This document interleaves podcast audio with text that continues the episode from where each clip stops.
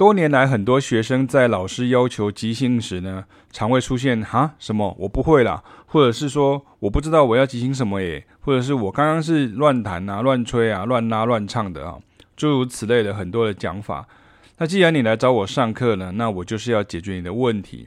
然而，问题的真正解决呢，要回到学生自己身上的心态改变与恐惧陌生的克服。老师做的是引导与修正。所以我带你们做很多的动作呢，那这些动作呢，就是呢爵士乐讲话的方式。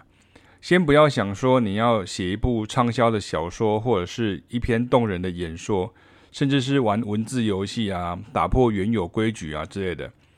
先把生字学好，那再来就是串成句子，然后慢慢的再组合成段落，甚至是一段即兴。这每一个部分呢，都是老师在带领或推动着的。也就是说，老师的方法需要你去贯彻执行，而老师要你写、要你跳、要你飞，也都是方法的一种。所以，请摒除那种啊，我只要做好老师讲的动作之一呢，就算过关了哦，啊，这这种及格的习惯呢，那是传统台湾教育的方式啊。你要接受引导，我才能帮助你激发更多创意，即兴的更好。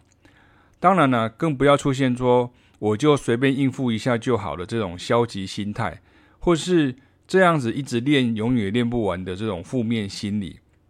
最重要的是，当老师在帮助你建构自信时呢，别常常自己摧毁掉自己的信心，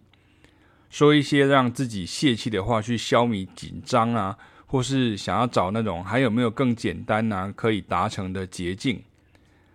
那不会影响到我，只会影响到你。如果只是回到给一首曲子啊，背起来就可以自娱于人的玩音乐成就感，那其实可以不用找我们学习啊，因为我们就是在教人，像是影片这样子的哈，文章影片当中呢，可以做到把即兴当作呼吸一样自然的教练哦。